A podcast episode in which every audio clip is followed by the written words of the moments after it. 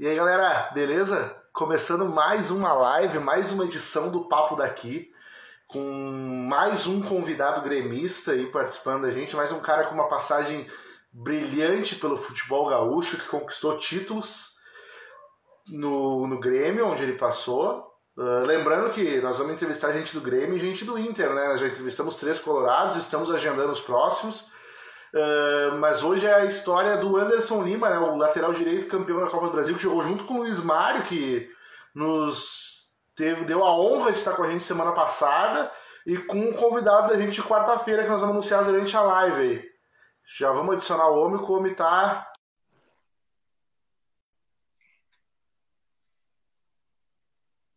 Daniel Fagundes, Fábio, a galera toda participando. Grande Anderson Lima, tudo certo? Boa noite, tudo bem? Tudo certo. Tudo tranquilo. Eu queria começar te agradecendo por ter topado esse convite de participar desse bate-papo com o torcedor gremista aqui do Sul. Ah, legal, vai ser um prazer. Obrigado você pelo convite aí. É sempre, para mim é sempre uma honra, né? É um prazer falar com o pessoal aí do Sul. Pô, muito obrigado.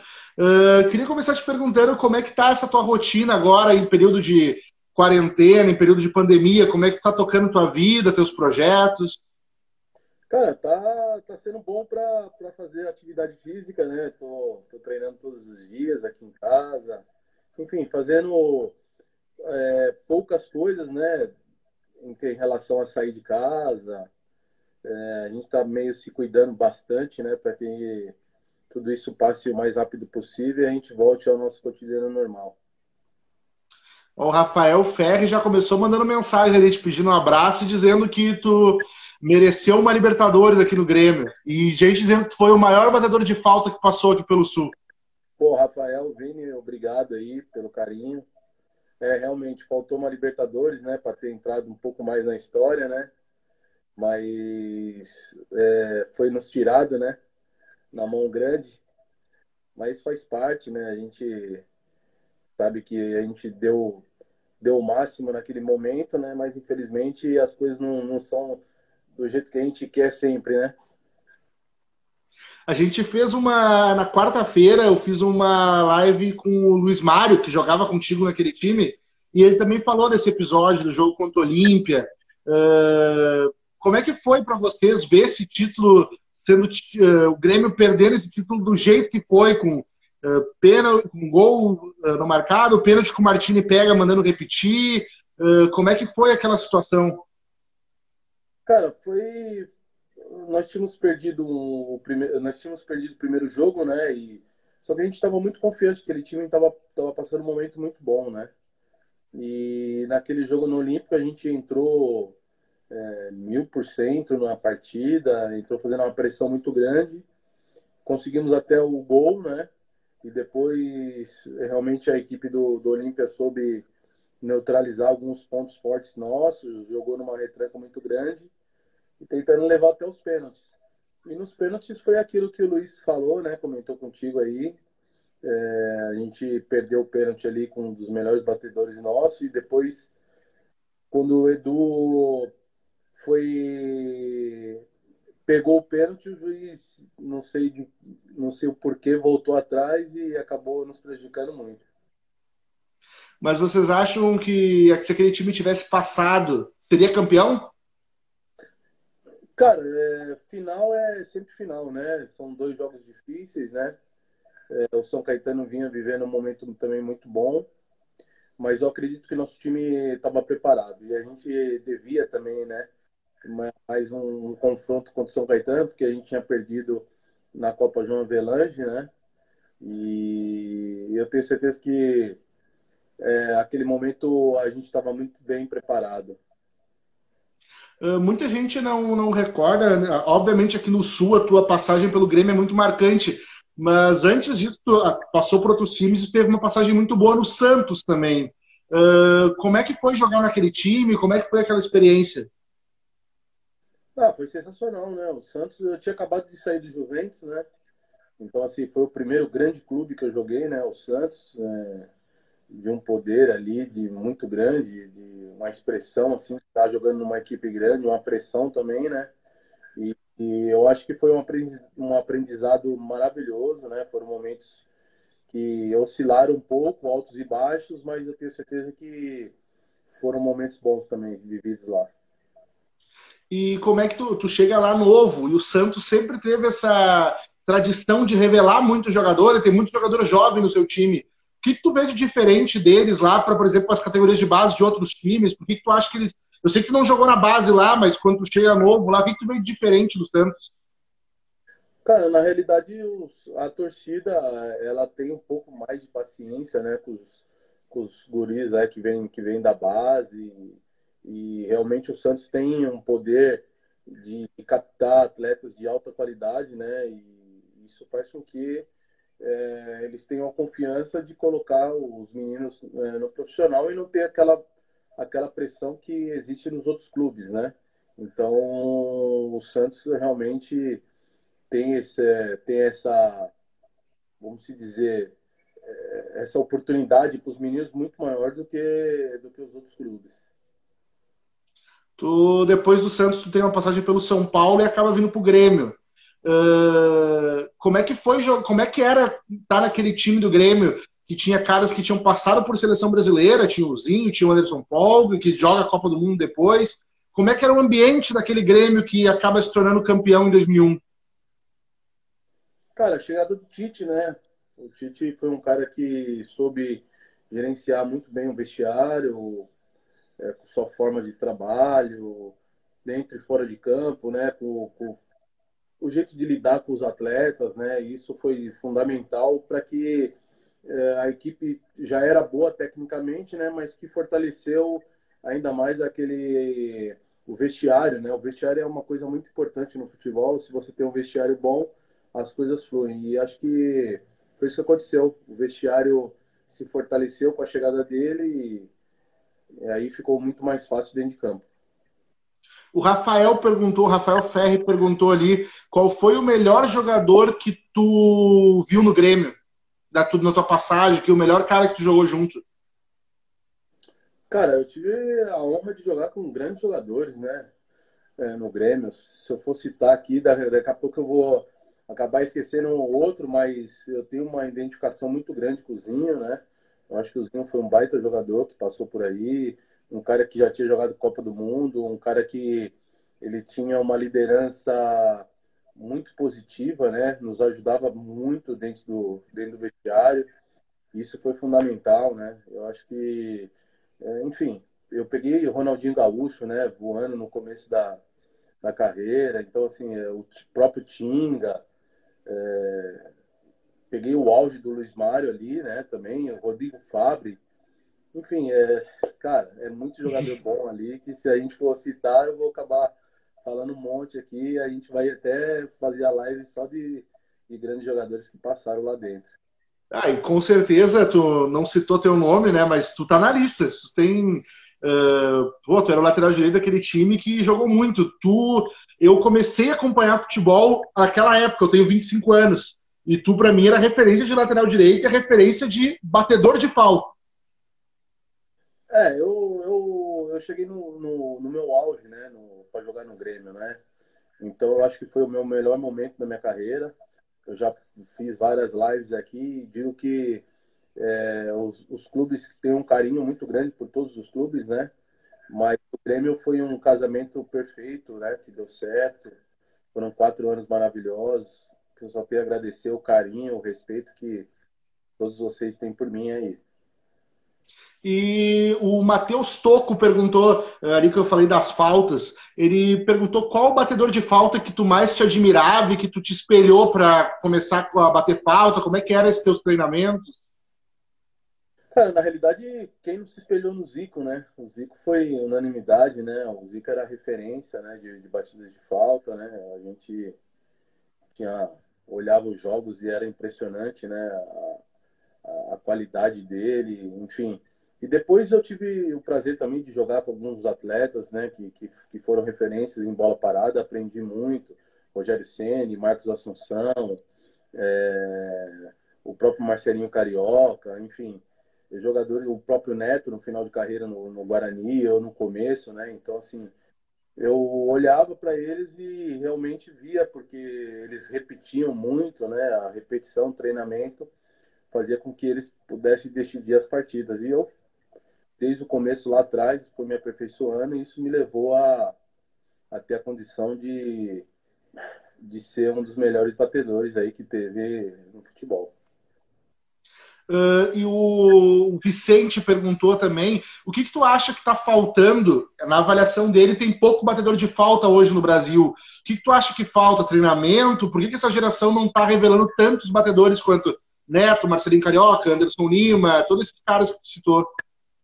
Além, do, além da falta de treinamento, né, cara? Falta competência nas pessoas que estão comandando para poder ver a qualidade que tem um atleta e poder melhorar essa qualidade, né?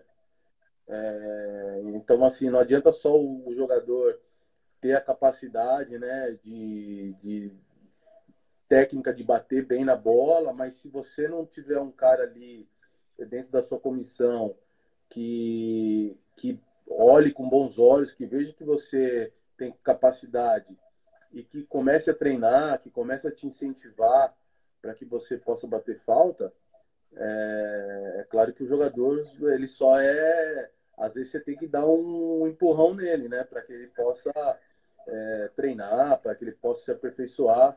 E isso eu tive, eu acho que isso falta um pouquinho hoje no comando técnico. E a tua, o, o Feulo ali perguntou, e referente à tua posição, quando tu jogava, por exemplo, tinha tu, tinha vários laterais, tinha Cafu, logo depois tinha o Cicinho São Paulo, uh, tivemos quantos laterais direitos? E hoje a gente vive uma hegemonia do, do Dani Alves, mas não tem um lateral direito que seja unanimidade para substituir. Por que tu acha que está surgindo tão pouco lateral direito daquele nível que nós tivemos antes? É, cara, eu, é como eu falei, eu acho que isso vem da base, né? Vem da formação do atleta, né? Você, quando você está numa equipe de base, você tem que procurar é, qualidades em todos os setores do campo. E não é só do meio para frente, né? Porque hoje a maioria dos empresários, né? Eles só olham os jogadores que têm a, aquela capacidade do meio para frente e acaba faltando essa capacidade para as pessoas que, como eu falei, para as pessoas que comandam, para poder ter a capacidade de poder fazer ter uma, uma, um jogador que seja destaque não só numa posição do meio para frente, mas para trás também, né? E essa é grande dificuldade que, que o futebol está tendo hoje, até porque nós, infelizmente, não temos jogadores mais com, com aquela capacidade técnica que tinha antigamente. E então você tem que trabalhar a base muito bem trabalhada, porque senão vai ficar o Daniel aí por muitos, muitos anos, como ficou o Cafu, enfim, como ficou outros grandes atletas aí. Uh, voltando àquele time de 2001 lá, aquele time tinha muito cara que parecia ser cara que resenha, né? Tinha o Marcelinho Paraíba, tinha Rubens Cardoso, tinha Luiz Mário, tinha uma, uma galera que parecia gostar de festa. Como é que foi a festa daquele título da Copa do Brasil? Que história que pode contar daquele time? Parecia não, né? Parecia não. Aquela galera lá gostava de uma festa, né? Na realidade não tem, na realidade não tem um, um atleta, não tem um jogador que não gosta de festa, né, cara? Daí, na realidade, assim, é, para ser bem sincero, todos gostam de festas, né? É que o futebol é uma é uma, uma situação diferente onde as pessoas é, elas olham para o jogador de futebol e vê ali uma referência. Pô, o jogador não pode fazer isso porque é, tem crianças vendo ele, né? A imagem dele tem que ser. Então, realmente, a nossa imagem era, era a gente tinha que ter esse cuidado, né? Porque as pessoas, principalmente no setor da imprensa, né? Se você desse mole para eles, eles se arrebentavam mesmo.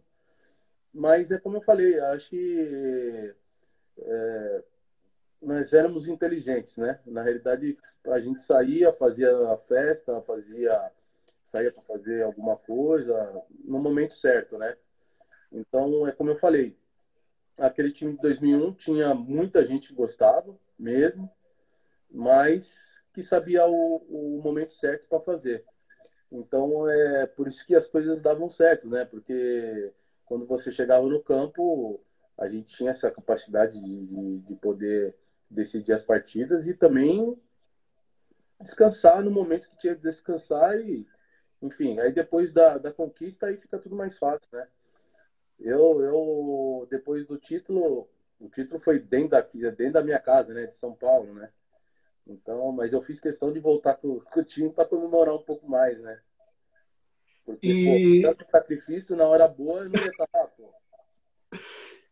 E tem alguma história daquele time de bastidores que já tenha caducado e tu pode contar? O Luiz Mário contou uma do terno do Tinga e contou uma dele com garrafa de uísque no avião. Tem alguma aí que tu pode contar que já caducou daquela época? Ah, tem, tem. Vixe, tem várias, né? Mas eu vou contar umas mais tranquilas. o... Eu já contei essa história. Na, na realidade, o, o Tite queria um atacante de área, né? E, enfim, é, tinha o... jogadores na lista e jogadores que tinham um salário muito, muito alto, jogavam fora do país e era muito difícil. E naquele momento eu tinha jogado com o Caio, né, no, no Santos, Caio Ribeiro. E aí eu falei, ah, pô, tem o Caio, né?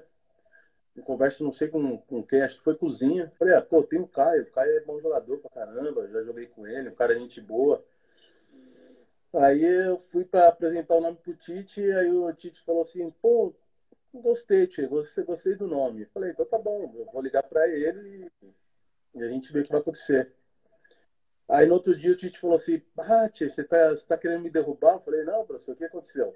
Não, não, falaram que o Caio gosta muito de festa. Eu falei, não, pode ficar tranquilo. Eu liguei para ele, falou, que, ele falou que parou com isso, falou que não tá mais fazendo festa. Eu falei, ah, pode, pode confiar, tio. Ele falou, posso confiar, tio? Pode confiar.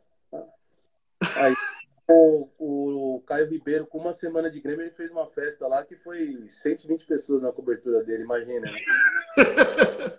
Aí o Tite me chamou na sala e descascou, né? Você tá de brincadeira comigo. Aí eu tive que chamar o Caio, né? Ainda bem que essa festa eu não participei. essa festa foi terrível. Essa festa foi terrível. E no momento ruim, né? Que a gente estávamos em 2003, né? Ah, sim, ele veio em 2003, né? Ele é do time de 2003. É, é pelo rebaixamento ali e os caras me fazem uma festa com 120, com 120 pessoas na cobertura do Caio. Aí arrebentou tudo. pois é, quando eu falei pro, pro Luiz Mário, eh, na live do Luiz Mário, que eu anunciei que tu era o próximo convidado, e ele falou assim, ó, cuida bem as histórias que ele vai contar, porque ele inventa umas histórias minhas que não é verdade. Não, Luiz Mário... Eu quero alguma história do Luiz Mário aí que ele não quer que conte, que ele tá se vacinando antes? Luiz Mário é, Luiz Mário é uma criança, né, cara? O Luiz Mário era, era um beberrão, né? Porque ele era, era um dos mais novos na época, né? Apesar que já tinha passado pelo Corinthians, mas ele era novão, era um cara bem tranquilo, era um cara bem. Enfim, aí teve aquela, aquele fato das ovelhinhas, né? Do Tite, né? Que o nosso presidente na época, infelizmente, deixou o celular é, ligado, né, depois de uma entrevista com o pessoal da Zero Hora, e falando que tinha que tirar as ovelhinhas do Tite, né? Que as ovelhinhas do Tite eram o Anderson Lima, o Rodrigo Fábio e o Luiz Mário. Aí, mas até então eu nem sabia, né? Aí no outro dia me liga o Luiz Mário chorando. Falei, pô, morreu alguém na noite, né? Falei, pô, eu tava dormindo, falei, morreu alguém na noite, né? Não é possível. Bateu o carro, caramba. Ele falou assim, pô, liga a televisão, pelo amor de Deus, olha aí o que está acontecendo. Eu falei, tá bom, Luiz, deixa pra lá isso daí, o que, que foi? Morreu alguém? Ele falou, não, não, é pior do que isso. Falei, pô. Aí quando eu fui ligar, aí apareceu esse caso das ovelhinhas, aí, aí deu uma confusão, né, cara? Deu uma confusão. E aí no vestiário, na, na sala de imprensa do Grêmio, o Luiz Mário não parava de chorar.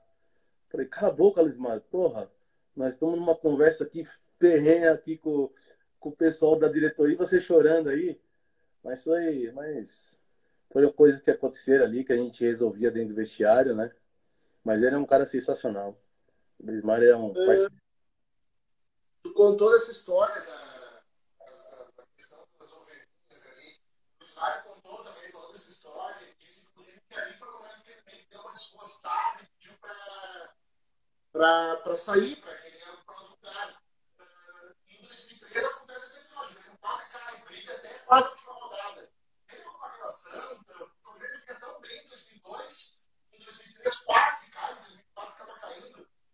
situação, essa questão da diretoria em relação com a, a campanha ruim de 2003 e a é quase que é a queda de 2004? Cara, não entendi muito bem a, a sua pergunta, é, principalmente no começo, que ficou, o áudio ficou muito, o áudio ficou muito longe. Não, eu, tipo, eu falei da questão. Me escuta bem?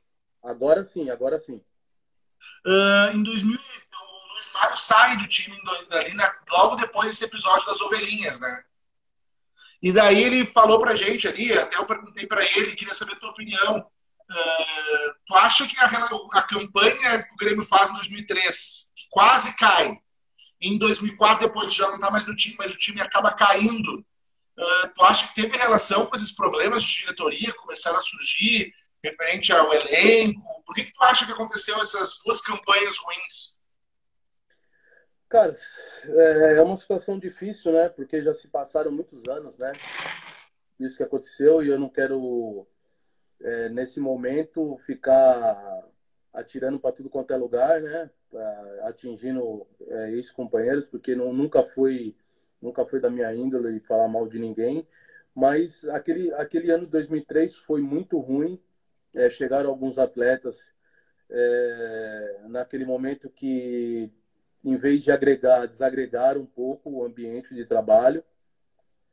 E o ambiente que foi construído em 2001 e 2002 é, acabou sendo é, atrapalhado em 2003 com essa chegada de alguns atletas. Isso acabou perdendo o que o Tite tinha conquistado tudo né, em dois anos e meio de vestiário é, em três meses acabou tudo, né? Não tinha mais, não era mais um vestiário harmonioso, né? Tinha alguns problemas de vaidades é, e, e, teve o problema também financeiro, né? O Grêmio estava passando por uma situação financeira muito difícil, né? Com salários atrasados e realmente todas essas questões é, foram muito complicadas e atingem, é, né? Esses, essas partes externas atingem é, dentro de campo. Então foi isso que aconteceu. Atingiu realmente, né, o ambiente ficou muito pesado, tanto é que o Tite saiu logo em seguida da desclassificação da, da Libertadores.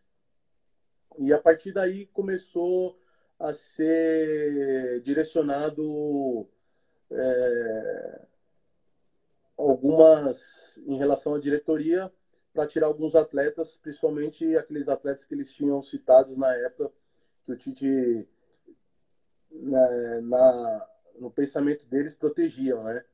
Então, na realidade, saiu o Tite, aí depois saiu o Luiz Mário, saiu o Rodrigo Fabre, mas eu eles não conseguiram tirar, porque na realidade é, não que não que o Tite, nem o Luiz, nem que o, o, o Fábio já tinham uma história ali, mas é, eu tinha alguns, eu tinha algumas coisas também que eram difíceis de tirar eu naquele momento. E eu acabei sendo mais forte do que um monte de treinador que passou lá tentou me derrubar, né? Juntamente com a diretoria daquela época.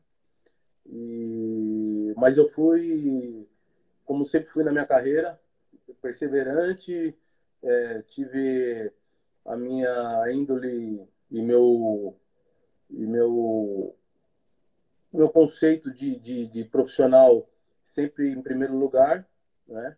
Então eu procurei sempre fazer meu melhor e com a chegada do Adilson melhorou muito as coisas, né? Com a chegada do Adilson Batista ele colocou as coisas realmente em ordem e eu acho que foi a grande tacada daquela diretoria na época trazer o Adilson, porque a partir do momento que o Adilson chegou as coisas, pelo menos no vestiário mudaram, né? E quando se muda no vestiário você acaba tirando algumas pessoas que acabam prejudicando o ambiente e, e aí a situação começa a mudar dentro de campo. Uma história que não é tão legal, né, então vamos voltar para as histórias boas, que eu acho que é o objetivo, né? O João Pedro perguntou uh, se, sobre aquela final da Copa do Brasil de, de 2001, se quando estava 2 a 0 para o Corinthians, vocês pensavam que o time podia perder se aquele 3x1 da volta pode ser considerado a tua melhor partida uma das melhores partidas? Cara, na realidade, o, o, time do Corinthians era um, era um time muito forte, né? E, E quando realmente 2 a 0 para o Corinthians, né, no Olímpico, a gente, poxa, o que, que vai acontecer, né? Mas aquele time estava tava muito forte, né? O, o time de 2001 sabia o que queria, é, independente das dificuldades que a gente tinha dentro de campo, a gente nunca desacreditou que a gente podia dar a volta por cima. E foi isso que aconteceu. A gente acabou diminuindo para 2 a 1 um, depois o Luiz fez o segundo gol dele. E a confiança permaneceu porque o Tite, é como eu falei, né? O Tite é, ele tem uma, um gerenciamento de vestiário fantástico e depois daquele jogo ele nos, é, parecia que a gente tinha ganhado o título ali, de tanto que ele nos, nos colocou lá em cima, que ele, no, que ele nos deu moral o jogo de volta. E foi fantástico, cara. No jogo de volta a gente entrou no vestiário, tinha algumas. É, o Tite fazia sempre os vídeos, né? Tinha, passou vídeo no hotel, de todos os familiares, enfim, aí tinha um monte de, de cartolina no vestiário, com um monte de, de mensagens, né? Então, assim, pô, você olhava no semblante dos atletas, falava assim, pô, não tem como não ganhar esse jogo, né? E realmente foi um dos, foi um dos jogos é, mais fantásticos que, que eu vi e que eu presenciei jogando no Grêmio. É, desse, eu posso falar dos 4 a 2 é, no Monumental também contra o River. Então foram, foram jogos que, que entraram para a memória. Uh, tu te fala dessa relação com o Tite, do trabalho dele. Uh, quando, você, quando tu era treinado por ele, tu já achava que ele tinha algo diferente que ele ia ter na seleção um dia? Cara, é, é, o pessoal está reclamando do seu áudio aqui. É, agora eu, eu tô entendendo, tá? Mas tá bem. Parece que tá, parece que tá longe do áudio, mas eu já eu entendi esse daí. Na realidade, a, a gente tinha. Nós tínhamos é, jogado contra o Tite, ele estava no Caxias, né? E o Tite tinha feito um grande trabalho naquele momento. Mas é claro, né? Você sair de uma equipe, de uma equipe considerada pequena para vir para um gigante, é, você não sabe o que vai encontrar, né?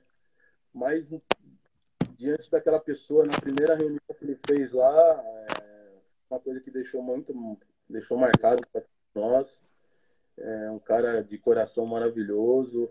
É como eu falei, né? Ele ganhou o grupo, de repente a gente nem conhecia a sua capacidade, né, técnica, né, como treinador, mas é, dentro do vestiário ele já acabou ganhando a gente ali e, no dia a dia era tudo fantástico e as coisas foram se encaixando e acabou dando certo. Foram dois anos, dois anos e dois anos e meio maravilhosos. Depois eu tive o convite de trabalhar aqui no São Caetano com ele também. Então, assim, foi uma convivência sensacional. Uh, melhorou o áudio? Melhorou, melhorou. Agora melhorou. Ah, o, o, o, importante é o teu áudio tá bom. As boas histórias vêm de ti. Eu só sou um coadjuvante aqui. Não, mas o pessoal tem que te ouvir também. uh, uma pergunta que chegou do João Vitor perguntou sobre a tua passagem pelo São Caetano e aquela confusão contra o América do México. Como é que foi? Pô, esse jogo foi, foi pegado, foi pauleira também. Na realidade, o São Caetano montou uma grande equipe, né? É, naquele ano, uma equipe realmente. Acho que tinham equipes grandes que não tinham o elenco que o São Caetano tinha em 2004, né? Um elenco maravilhoso. E realmente o São Caetano estava preparado ali para conquistar. E teve um jogo contra o América do México, que foi uma, acho que foi nas oitavas, quartas de finais. A gente pegou, jogamos aqui, né, no, no Anacleto, depois no Azteca, o jogo de volta, e tinha o Blanco, né, era meio marrudo, e eu, eu tinha um amigo meu que morava no México, brasileiro, morava no México há muito tempo, e ele falou algumas coisas para mim, né? Falou assim, pô, começa a pegar no pé dele, né? Que ele fica, que ele sai fora da casinha, que ele vai acabar brigando e tal. Aí foi isso que aconteceu. Eu cheguei no ouvido dele e falei umas besteiras para ele. Aí ele me deu uma cotovelada, acabou sendo expulso. A gente ganhou o jogo, mas no final uma confusão do caramba, né? E pauleira. E aí o vestiário deles era muito ruim porque ficava no. Era uma era uma, era uma, era uma, uma porta de ferro, assim, mas era deitada, né? Porque era um caracol o vestiário. era um caracol para descer pro vestiário, né? E eles fecharam aquele vestiário aquele dia e você não conseguia sair, né? Para nenhum, nenhum lugar. E já começou a, a torcida deles jogarem, a invadir o campo, a jogar as cadeiras, enfim. Foi um momento muito difícil ali. Foi uma hora ali de, de confusão ferrenha. E acabou o Murici se estressando com o nosso, com o nosso vice-presidente na época, né? E não foi fácil, não. O Matheus Fluke perguntou se teve algum acontecimento especial ou em que momento o Tite conquista o vestiário que tu falou aquele momento antes. Se tem algum fato especial que o Tite que tu tem um marco que é o momento que o Tite vê assim que ele conquistou aquele grupo. Cara, o atleta, eu digo que o atleta ele tem que confiar naquela pessoa que está comandando ele. Em todos os setores, né? Que você tem um comandante, você tem que confiar naquela pessoa que está acima de você. E, e o Tite realmente passou para nós toda aquela confiança. Eu acho que ele, ele, ele falava com o coração, né? Então, quando você olha para uma pessoa e ouve a pessoa falar com o coração, você acaba é, acreditando, você acaba é, jogando por ela e todo aquele sentimento que ele tinha, né? De estar tá tendo aquela oportunidade então, assim, nós atletas, né, o treinador ele é uma peça fundamental, mas quem decide os jogos são os atletas, né? Ele pode ser o cara mais inteligente. Eu trabalhei já com treinadores que não tinham capacidade do Tite, mas que foram vencedores, né? E que não, que não, eram, tão honestos quanto, quanto ele, né? E que ganharam. Mas ele, por, pelo fato de ser uma pessoa que que a gente olhava e tinha confiança de, de do que ele passava para a gente era realmente a, a, verdade, todo aquele sentimento. Então a gente olhava um para o outro e falou assim: pô, a gente tem que ganhar o jogo para esse cara, esse cara merece, né? Pô, ele tá aqui, ele tá saindo do clube, de um clube pequeno e tá chegando no clube grande desse, desse jeito, dessa forma. Então você acaba jogando pelo treinador e foi isso que aconteceu naquele momento. Ah, no São Caetano, tu faz parte do time que ganha o Campeonato Paulista daquele ano de 2004, né? Sim. Uh, lá tinha jogadores que jogaram contigo aqui no Grêmio, o Gilberto chegou a jogar contigo aqui, e, logo, e tem jogadores que depois vieram pro Grêmio. Uh, como é que foi a, se já teve uma festa legal na Copa do Brasil, que o Grêmio já tinha conquistado, como é que foi a festa do São Caetano, que era o maior, que é um dos maiores títulos, não o maior título da história deles? É, na realidade é o maior título né, do São Caetano, né? Na realidade é o maior título do São Caetano, porque o São Caetano vinha de muitos vices, né? E é como eu falei anteriormente, o São Caetano montou é, uma equipe sensacional em 2004, com jogadores que já tinham passado por grandes equipes é, do futebol brasileiro. É, não tinha um elenco é, com 40, 50 jogadores, não, era um elenco de 25 jogadores, mais 25 jogadores de, de muita capacidade. E tanto é que a gente jogava é, em conjunto com a Libertadores e, e Libertadores e, e Campeonato Paulista, né? E acabou o time chegando nas duas competições de tão bom que era o grupo, né? E foi maravilhoso, cara aquele título lá, paulista, foi uma coisa sensacional. A gente chegou aqui em São Caetano. São Caetano tem a principal avenida aqui, que é a Goiás, né? Então, pô, aquela, aquela Goiás ali ficou parada porque eram não só é, sucatanenses, né? Eram corintianos, palmeirenses, santistas, corintianos, tudo ali festejando aquele momento tão importante. Uh, é, como é que tu vê a diferença, por exemplo, de um, um time como o Grêmio, que tem não, diversos estaduais, o Santos, o São Paulo, times que tu jogou, para um São Caetano que conquista o Campeonato Estadual, é um time do interior, que o estadual é muito mais valorizado que o time grande. Como é que é essa diferença na, na relação com a torcida? Cara, então, na, na realidade o São Caetano é, sempre teve poucos torcedores, né? É, no estádio. Mas é, aquele momento de 2004 a gente conseguiu trazer o, o, o, torcedor de volta, né? Aquela confiança que o torcedor tinha de, poxa, foi montado um grande, um grande elenco que, que pode dar a gente conquistar é, um título importante. Então, naquele momento, todos nós sabíamos uma responsabilidade, só que naquele momento, todos nós já tínhamos uma experiência para que tudo aquilo lá pudesse acontecer, né? Então, assim, tinha, pô, se eu fosse citar, é Mineiro, Marcinho, Triguinhas, próprio Silvio Luiz, que já vinha de muitos anos dentro do São Caetano, Dininho, Serginho, aí trouxeram o Fabrício Carvalho, Euler, é, Gilberto, é, Marcelo Matos, enfim. Poxa, fora o banco, né? Lúcio Flávio, Fernando Baiano, Varley. Então, assim, era uma equipe muito boa. E foi, foi acontecendo, né? O Tite, ele, ele montou essa equipe, Tite ele montou essa equipe, mas aí teve alguns problemas no decorrer do Campeonato Paulista, acabou, ele acabou saindo, infelizmente. Mas aí trouxeram o Murici. O Murici chegou com seu jeito também fantástico ele colocou a sua filosofia e a equipe começou a, a, a ir embora e foi, a gente foi tirando grandes times, né? A gente tirou o São Paulo no Morumbi, depois tiramos o Santos com dois jogos fantásticos, né? O próprio segundo jogo aqui, como meu tio citou agora, ganhando de 4 a 0 de uma equipe que tinha Robinho, Diego, enfim, era uma equipe Léo, uma equipe sensacional. E acabamos indo para a final contra o Paulista, que já tinha tirado um grande também, que era o Palmeiras, né? E o Corinthians nem se classificou naquela época. Então, foi um título importante, foi um título que ficou marcado, porque jogaram as grandes equipes, jogaram com os grandes jogadores também. O Ricardo perguntou ali qual o melhor time que tu jogou, que considera. Cara, depois eu preciso mandar um monte de abraço aqui, que eu tô vendo um monte de gente entrar aqui. A gente não tá tendo tempo, mas depois eu vou mandar o Ricardo é o meu parceiro, tô com ela, um irmãozão meu que eu tenho. Tem outros aí que passaram, mas eu vou citar aqui. Desculpa, qual foi a pergunta dele mesmo? Vou baixar aqui. Uh, qual o melhor time que tu jogou?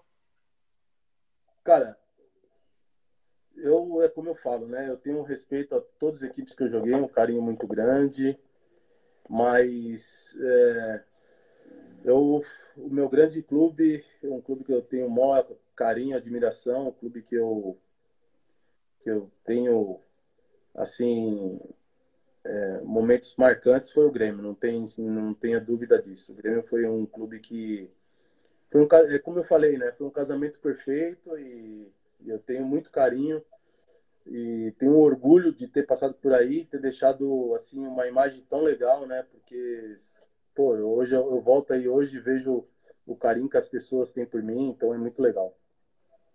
Uh, só para ali uh, Christian Feula, Marcos Júnior, uh, Bruno Baruffi, Johnny Everton, Douglas Ávila, Douglas Keller, só algumas das pessoas que eu vi passando aqui te pedindo abraço, te mandando abraço e agradecendo a tua passagem pelo Grêmio. Isso tantos outros que passaram. Sim, sim. Pô, eu, eu vou, vou, aproveitar agora para mandar um abraço aqui rapidinho. Claro, claro. Todo, é, mandar um abraço para toda a minha família que já entrou aqui, vi, meus primos, minha mãe, meus tios, minha irmã, minha namorada também entrou, minha cunhada também. Um grande beijo, amo vocês. Pessoal do Só de Prima também, que é, o, é um time que eu tenho aqui em, aqui em São Bernardo, aqui, que a gente para de jogar, mas é aquele, o, aquela vontade de vencer, né? Ainda continua no nosso corpo, né? Passa pelo, pelo, pelas nossas veias e a gente acaba montando um time aqui, que a gente não montou um time que a gente fala, né? A gente montou uma família, que é a família só de prima aqui que tem aqui no MESC, que é um clube maravilhoso em São, em, em São Bernardo, enfim. Marcão também entrou aqui agora, um grande irmão. Poxa, obrigado, obrigado pelo carinho, pelo respeito de, de todos vocês aí. Com certeza que tu merece. É, minha namorada voltou agora. Beijo, Mi, te amo, beijo. Minha irmã também, enfim, todo mundo aí. É, depois que tu passou os outros times e parou de jogar, tu virou auxiliar técnico. É, por que essa decisão? Por que tu planeja, tu planeja ser treinador mais para frente? O que tu traz de experiência de dentro de campo para a tua experiência como auxiliar? Qual a tua expectativa para tua carreira? Cara, depois que a gente para de jogar futebol, né? A gente passa um monte de coisa pela nossa cabeça, a gente nunca sabe o que vai acontecer mas eu já estava preparado para parar também. E, e depois, logo em seguida, eu tive um convite do Jorginho, com quem eu já tinha jogado no Santos. e acabei sendo auxiliar dele durante quatro, dez anos, né? Dez anos. Então foram dez anos maravilhosos, como eu falo para ele, né? A gente não se separou, a gente só deu um tempo, porque a nossa parceria nunca acaba, né? É, eu tenho certeza que, é, como eu falo para ele, eu só vou ser auxiliar técnico só dele só, porque é, essa experiência foi fantástica, foi maravilhosa, mas é, para voltar a ser auxiliar só ao lado dele. E, e como eu tava tive o convite do São Caetano, né, para vir é, ser um coordenador técnico juntamente com outros quatro ex-atletas. É, a gente acabou voltando para São Caetano. Eu acabei sendo o, o técnico do Sub-20, né? Na Taça São Paulo. É um projeto que tinha tudo para ser um projeto maravilhoso, né? E, e, a minha ideia é, é continuar como treinador, porque eu sei que eu tenho essa capacidade e estudo para isso, né? tenho estudado, tenho feito os cursos da CBF para me aprimorar cada vez mais. Então, meu intuito é realmente ser treinador, fazer o projeto da minha vida, porque tudo que eu aprendi com grandes treinadores, eu tenho a obrigação de passar de passar minha, toda essa experiência, tudo que eu aprendi para os atletas de hoje também. Uh, tu que teve recentemente a como treinador aí no São Caetano, uh, como é que tu vê o time, porque o time ali ele faz aquela, aquela campanha, aquelas campanhas muito boas. Depois de 2000, ali depois de 2004, quando tem o incidente do, do falecimento do Serginho ali, o time depois daquele momento começa a ter uma, quedas e mais quedas. Uh, como é que tu projeta São Caetano? Tu olha essa base surgindo, tu que tá, teve ali dentro. Como é que tu projeta o futuro do São Caetano? Tu acha que o time pode voltar, tá lá em cima de novo? Como é que tu analisa isso? Cara, então, é, como eu falei, infelizmente esse projeto foi parado devido a toda essa pandemia, né, que a gente está vivendo, né. É, nosso investidor é um cara que sempre é, amou o clube, sempre se dedicou ao clube, mas aí aconteceram grandes problemas financeiros dentro do clube e atrapalharam a parte técnica, atrapalharam por isso esses altos e baixos do São Caetano, né? E infelizmente esse ano com essa pandemia tudo isso atrapalhou todos os projetos que o nosso investidor tinha de trazer é, ex-atletas para poder ajudar em todas as categorias de base até o profissional. Isso realmente, infelizmente, acabou. Né? A gente sabe que até por ele, né, que isso daí pode voltar a acontecer, mas é, devido a tudo isso, a gente saber que é um momento complicado que a gente está passando e talvez nem, tem, nem, nem venha a disputar os campeonatos de, de, base, né, o São Caetano. Então a gente acabou saindo, mas é como eu falei, é, não é se fechar uma porta, né? A gente parou um projeto e tem certeza que logo aí para frente a gente vai começar uma coisa melhor, né? Deus tem é, planos na nossa vida que a gente às vezes não, não a gente não espera, mas no momento certo as coisas vêm acontecer. Uh, tu tá na, na, carreira de treinador, tu disse que tu do teu sonho, como tu tá te preparando. O Grêmio tem o costume de contratar ex-jogadores para treinar. Teve o Roger, agora tem o Renato, já teve vários outros que passaram. Tá no teu horizonte uh, um dia treinar o Grêmio? Cara, é... eu não posso dizer que nunca isso vai acontecer, porque o Grêmio, o Grêmio é muito grande. É claro que eu preciso mostrar ainda muita capacidade, né? Porque o Grêmio não é para qualquer treinador, né? Todas essas pessoas que você citou são pessoas que, que têm uma capacidade muito grande. Mas eu acredito que no decorrer dos anos, no decorrer das oportunidades que venham a aparecer para mim, eu tenho certeza que um dia eu posso voltar ao Grêmio sim, de repente numa categoria de base primeiro e depois seguir no profissional. Mas eu acho que é como eu falei, tudo é momento de Deus, eu tenho que estar preparado para que a hora que surgir essa oportunidade eu agarrar, fazer o meu melhor para me, é como eu falei, né, para é, eu tenho que tudo que tudo que o futebol me deu, eu tenho que retribuir de uma forma. Então, o que eu posso contribuir é na parte técnica, na parte de, de gestão, de gerenciamento técnico da, do, desses jogadores. Anderson, a gente está já há 45 minutos conversando, e mas antes de eu encerrar, eu queria fazer um bate-bola contigo. Eu te faço uma pergunta e tu responde a primeira coisa que vem na tua cabeça, pode ser? Pode, claro. Uh, qual o teu ídolo no futebol? Caramba. Porra, agora você me pegou.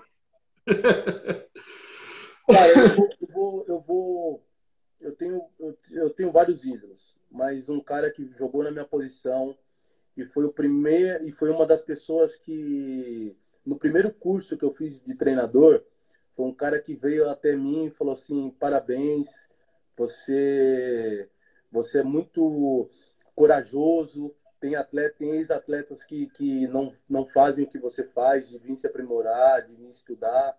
E você está aqui, pô, estou muito feliz que você esteja aqui. Eu nunca tinha conversado com ele, que foi o Carlos Alberto Torres, né? Então, assim, pô, um campeão, né? Um capitão da nossa seleção brasileira, é, sentar do seu lado e, e, trocar cinco minutos, né? De, de papo, para mim, isso daí foi marcante. Então, esse cara aí, para mim, foi um ídolo. O melhor momento da tua carreira? Grêmio o pior momento da tua carreira? O falecimento do Serginho. O gol mais importante que tu fez? Grêmio e Curitiba. 3x1 pro Grêmio. O, que, o título que tu queria ter conquistado e não conseguiu? Libertadores. O melhor jogador que tu já jogou juntos? Zinho. Com quem tu gostaria de ter jogado e não conseguiu?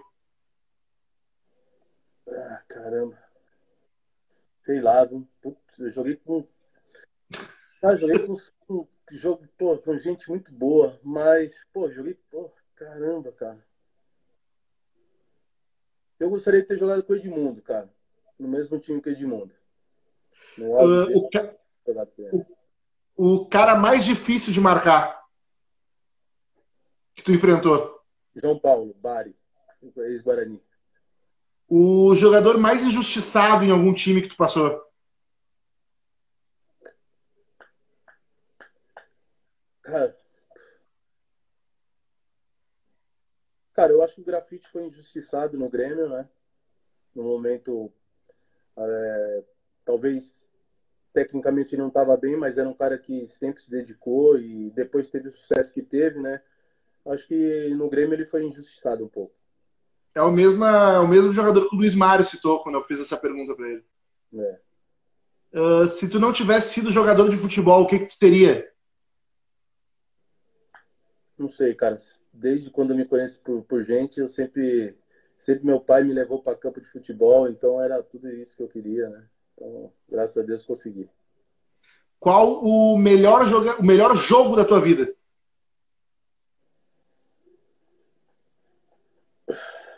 Putz. Cara, são tantos jogos, né? São tantos jogos, todas as decisões, todos os jogos que eu, que eu fui campeão, para mim foram os grandes jogos que eu joguei, né? Não só eu, mas como toda a equipe. Então, assim, eu vou citar assim, o jogo da final do Grêmio, né? Da Copa do Brasil, acho que foi um grande jogo. De todos nós, né? É, de todos nós. É, qual o melhor treinador que tu teve? Pô, você tá com umas perguntas difíceis também, hein, velho? Pô, cara. Pode citar mais de um, pode citar mais de um. Tá bom, eu vou falar. É, eu tenho quatro, tá? É, pô, na realidade eu não posso esquecer, eu não posso esquecer do Basílio, né, cara? O Basílio foi um treinador que eu tive no Juventus aqui, um cara sensacional, fantástico, um cara que me ajudou muito como pessoa, como evoluiu eu como atleta profissional no momento mas eu trabalhei com Tite, para mim um melhor gerenciador de vestiário que teve, cara fantástico. Trabalhei com o Vanderlei Luxemburgo, taticamente um dos melhores também. Trabalhei com o Murici, cara, um cara humano, um cara coração sensacional, zangado, mas gente boa demais. Mas, cara, o, o treinador que mais me ajudou, que eu tenho o maior carinho, o maior respeito, é, se eu tive a oportunidade de jogar em grandes clubes, chegar na seleção brasileira, é, chegar no Grêmio, foi o Leão, cara. O Leão eu tenho. Muita gente fala, você tá maluco? Pô, ninguém gosta do Leão. Mas foi um cara que me ajudou muito. Então, a minha carreira eu devo muito ao Leão. E o treinador, o pior treinador, o que mais pegou no teu pé? Pô, o que mais pegou no meu pé foi o Luxemburgo, cara. Chato demais. Mas eu não posso dizer que ele, que ele, que ele é o pior, né? Pô, foi um dos melhores que eu peguei. Mas, pô, pra mim, pô, né, foi muito chato, cara. Me dava uh, tu falou que a tua namorada tá na live. Quando tu era solteiro, como é que tu era? Cara, eu era sossegado, cara. Na realidade, eu já fui casado já, né? Tenho duas filhas. Então, assim, casei muito cedo, né? E quando, antes de casar, também não era muito de sair, né? Eu era mais ou menos sossegado, era de boa. Aí, depois de velho, eu comecei a fazer umas cagadas e acabei me. Enfim. Mas tá bom, cara. O mais importante é que a gente viveu momentos bons, né? Eu quando era casado, né? Tive uma família, depois é, a gente continua amigo, tem duas filhas maravilhosas. E, mas hoje estou muito bem também, estou namorando, gente boa demais, médica, inteligente, é tudo que um cara tem. O cara precisa, é como a gente fala, né? O cara precisa ter uma mulher do lado que seja uma boa mulher, que atrás de um, de um grande homem tem que ter uma grande mulher, né? Eu não tive problemas com é, minha ex-mulher é uma pessoa, gente boa, sensacional, tenho maior carinho, maior respeito por ela. Né? Me deu duas filhas maravilhosas, né? E hoje realmente sou apaixonado pela minha namorada. Quem foi o jogador mais resenha que tu conheceu no futebol? Cara, é, Somália. Somália foi um jogador mais resenha que eu já vi já. Somália, Somália a gente está conversando para fazer uma live com ele mais à frente. Gente boa demais, gente boa demais. Palhaço demais. Quero, quero mandar um abraço aqui pro Flavinho, cara. Flavinho, Flavinho Oliveira. Foi meu preparador físico no Japão. Cara fantástico. Acho que foi o cara que me deixou melhor fisicamente. Foram duas pessoas maravilhosas que eu tive como preparador físico. Flávio Oliveira e Valmir Cruz do, do Corinthians. Dois, dois preparadores fantásticos que, que me deixaram realmente tinindo como, como o atleta tem que estar, né? Com 10%, o percentual 10, tem que estar bem fisicamente. Foi esses dois caras foram fantásticos na minha carreira. É, Para a gente encerrar, qual o título mais importante da tua carreira? Acho que eu sei a resposta, mas. Cara, todos os títulos são importantes, né? Todos, todos. Não tem. Título é título, né, cara? Fica, você fica na, na história do clube, né? Eu tive um título da Série B com o Curitiba, né? que o Curitiba estava vivendo um momento financeiro muito, muito difícil, dois anos de, de, de, de Série B e as cotas acabam caindo, né? Então a gente acaba tendo aquela dificuldade e a gente foi campeão de uma Série B, né? Então esse título foi importante também. Mas é claro, é como falei, né? O título, jogar no Grêmio, ganhar um título da Copa do Brasil, que foi um título de muita expressão naquele momento, foi fantástico. Anderson, gostaria de mais uma vez te agradecer todo mundo que participou da live, mandou pergunta, mandou abraço. Desculpa se a gente esqueceu alguém. E te agradecer por ter topado participar dessa live, topado conversar com o torcedor do Grêmio, que tem um carinho enorme por ti e pela tua passagem por aqui. Ah, obrigado. Queria mandar um abraço pro senhor Antônio Nicolau também. Gente finíssima. É, parente do Teles, né? Pô, fantástico. Mandar um abraço pro, pro meu amigo Sérgio, que tá lá no Japão, lá. Pô, amigos de, de longa data. A gente era quatro amigos maravilhosos. Eu, Sérgio, o Zuka e o, e o Xandó. Gente boa, tá lá no Japão faz muito tempo. É o que disse pra namorar? Oi? É, esse é um palhaço. Eu nem namorava nessa época que a gente saía. Tinha medo, tinha medo. Mas muito obrigado mesmo, Anderson. Tá bom, meu amigo. Valeu. Obrigado por todos aí. Obrigado pelo carinho, pelo respeito. Um grande abraço. Valeu.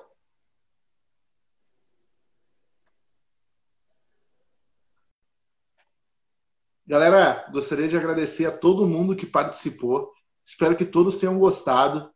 Quarta-feira a gente está de volta, provavelmente com Cláudio Pitbull e vocês não. Espero que estejam gostando, espero que estejam curtindo. Indiquem nomes, a gente vai tentar ir atrás, tentar trazer mais gente aqui do Grêmio, gente do Inter, para ter boas histórias e matar a saudade do futebol, que tá fazendo falta, né?